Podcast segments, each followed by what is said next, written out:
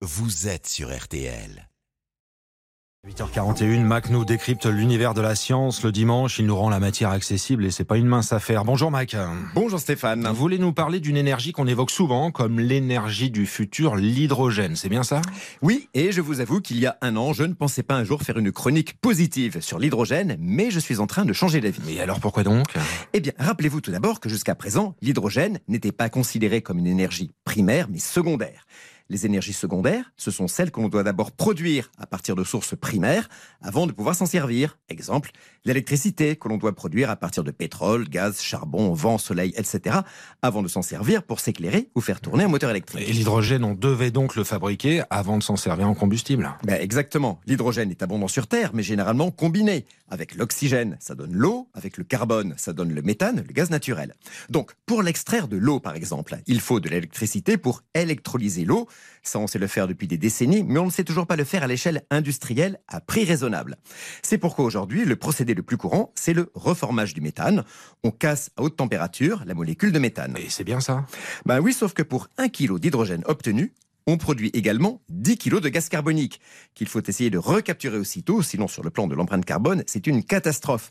Tout ça pour dire qu'en dépit de recherches intenses et de pistes prometteuses, on ne sait pas produire aujourd'hui en grande quantité et de manière économique de l'hydrogène vert sans émission de CO2, d'où mon scepticisme en la matière. Mais vous êtes en train de changer. Et oui, car des chercheurs de l'Université de Lorraine, en prospectant le sous-sol de leur région dans l'espoir d'y trouver du gaz naturel, sont tombés sur un gisement potentiellement très important d'hydrogène ils affirment qu'à partir de 1100 mètres de profondeur se trouverait un réservoir de 46 millions de tonnes d'hydrogène piégé dans les roches très anciennes du Carbonifère. Alors vous me direz, Comment peut-on encore trouver de l'hydrogène dans le sous-sol? L'hydrogène, c'est très léger. Dès qu'il y a un trou, une fissure, il va s'échapper dans l'atmosphère. J'allais vous le dire, comment peut-on trouver de l'hydrogène dans le sous-sol? Bonne question.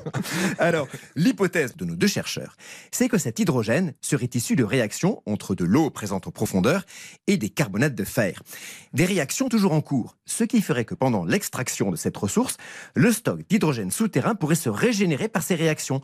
On aurait ainsi un gisement presque inépuisable. Et ça, ça serait formidable. Et on pourrait se servir de cet hydrogène directement? Ah ben oui, une fois extrait, on le compresse, puis on le met dans le réservoir d'une voiture, d'un camion ou pourquoi pas d'un avion, et vous avez des transports totalement décarbonés. Alors attention, les chercheurs doivent maintenant réaliser des forages profonds pour confirmer leur hypothèse. Premier résultat attendu en 2024. Mais rêvons un peu. S'ils sont tombés sur ce gisement un peu par hasard, cela veut sûrement dire que dans d'autres terrains similaires, d'autres bassins houillés, en France ou ailleurs, on a de bonnes chances de trouver d'autres gisements. Il y en aurait un peu partout en fait. Ben oui, dormant sous nos pieds, parce que jusqu'à aujourd'hui, personne n'aurait eu l'idée d'aller le chercher. Vous voyez quelle perspective offre cette découverte, encore une fois faite un peu par hasard? Elle est pas belle la science? Bon dimanche. Plein d'espoir, Mac Lesguy, en ce dimanche matin. Le rendez-vous, vous podcastez, vous allez directement sur l'appli RTL.